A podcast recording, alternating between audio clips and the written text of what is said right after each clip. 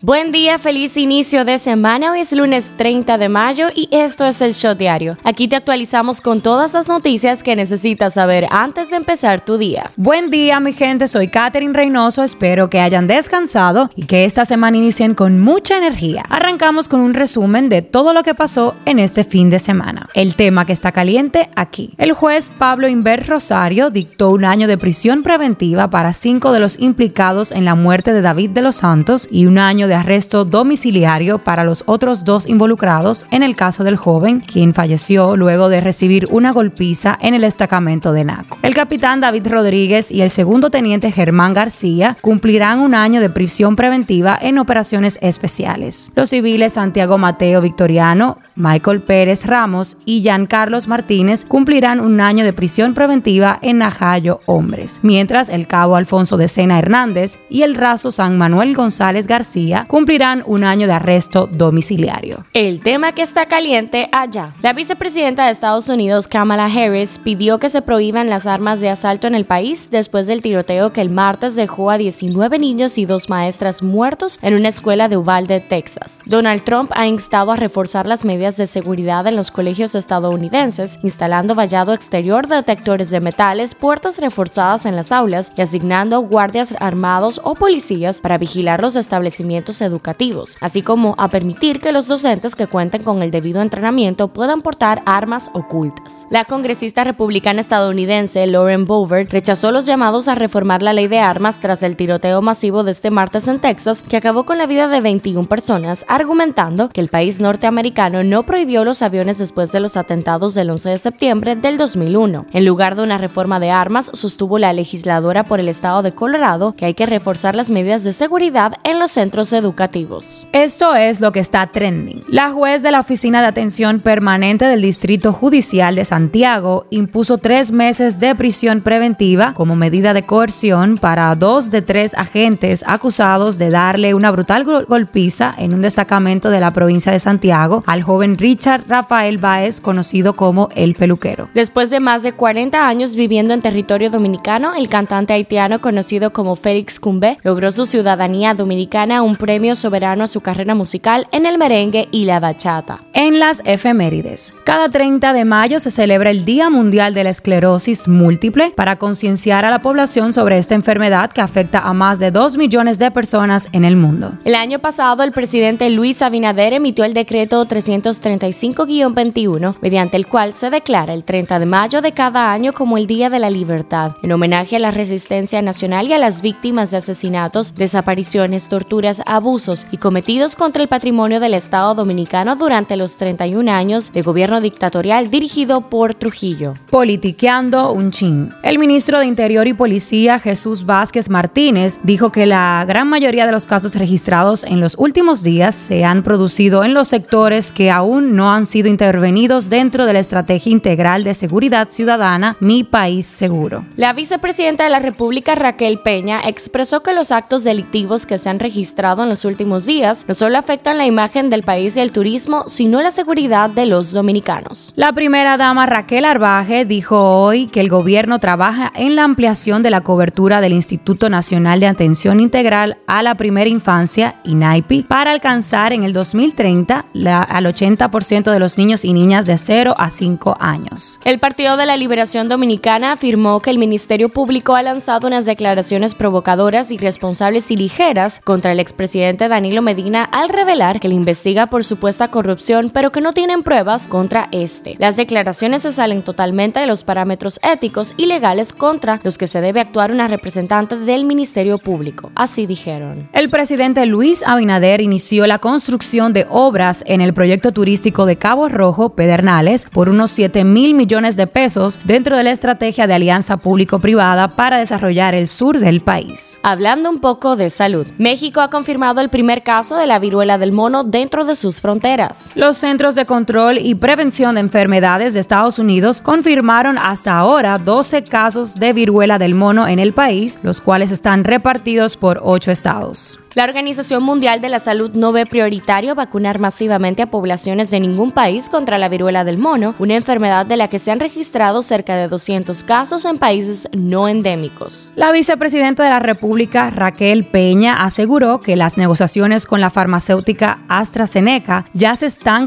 ya se están concretizando y que pronto se firmarán los contratos para iniciar con el recibimiento de los medicamentos que necesita la población dominicana. Un shot deportivo. El Real Madrid extendió su récord al proclamarse monarca europeo por esta vez número 14 luego de superar el sábado 1 a 0 al Liverpool con un tanto de Vinicius Jr. La Major League Baseball, ligas mayores de béisbol en español, informó que el lanzador Carlos Martínez fue suspendido por 80 partidos sin paga luego de dar positivo a una sustancia prohibida. Los dominicanos David Ortiz y Manny Ramírez fueron exaltados al Salón de la Fama de los Medias Rojas de Boston. Paz en TNT, paz en el mundo. La justicia colombiana ordenó levantar los protocolos que impiden a los hombres homosexuales donar sangre, una restricción que se remonta a la crisis del VIH-Sida en los años 80 y 90. El juicio de Amber y Johnny está llegando a su final. El jurado que atiende el pleito por difamación entre Johnny Depp y Amber Heard, que se desarrolla en Fairfax, cerca de Washington, D.C., reanudará sus deliberaciones el martes luego de reunirse por un par de horas el viernes tras la presentación de los alegatos finales y Harry Styles rompió el récord de la era moderna de la mayor venta de vinilos en una semana en Estados Unidos. Se vendieron 146 mil copias hasta el 22 de mayo y el álbum salió el 20 en la farándula. La revista People en español anunció hoy que la cantante urbana Yailin, la más viral, entró en la lista de los 50 más bellos de People en español. El artista urbano puertorriqueño Bad Bunny dijo que la cantante dominicana Tokisha le agrada mucho y que sin ser dominicano le llena de orgullo ver cómo la exponente está rompiendo internacionalmente. El director del Centro de Operaciones de Emergencia, Juan Manuel Méndez, volvió a demostrar sus dotes de artista y esta vez lo hizo junto al rapero John Wayne RD con la canción Madre, un tema en el que se fusionan la balada y el rap y que ponen de relieve las cualidades de ese ser tan especial. La estrella de Bridgerton, Ruby Barker, Barker la estrella de Bridgerton, Ruby Barker, publicó un mensaje de video revelador para los fanáticos en las redes sociales, explicando que actualmente se encuentra en el hospital lidiando con luchas mentales. Los fanáticos se apresuraron a apoyar a Barker en las redes sociales después de que la actriz que interpreta a Marina Thompson en el exitoso drama de época de Netflix diera las declaraciones. Cifra del día: 6 mil millones. El ministro de Obras Públicas del IGNE Ascensión supervisó este fin de semana en las calles del sector ensanche Luperón de la capital los trabajos del plan de asfaltado y recapeo, cuyo presupuesto para las 31 provincias y el Distrito Nacional supera los 6 mil millones de pesos. Este shot llega a ustedes gracias a Harina Mazorca. Esto ha sido todo por el día de hoy. Recuerden seguirnos en nuestras redes sociales arroba el punto shot para más actualizaciones durante el día. Nos vemos cuando nos escuchemos.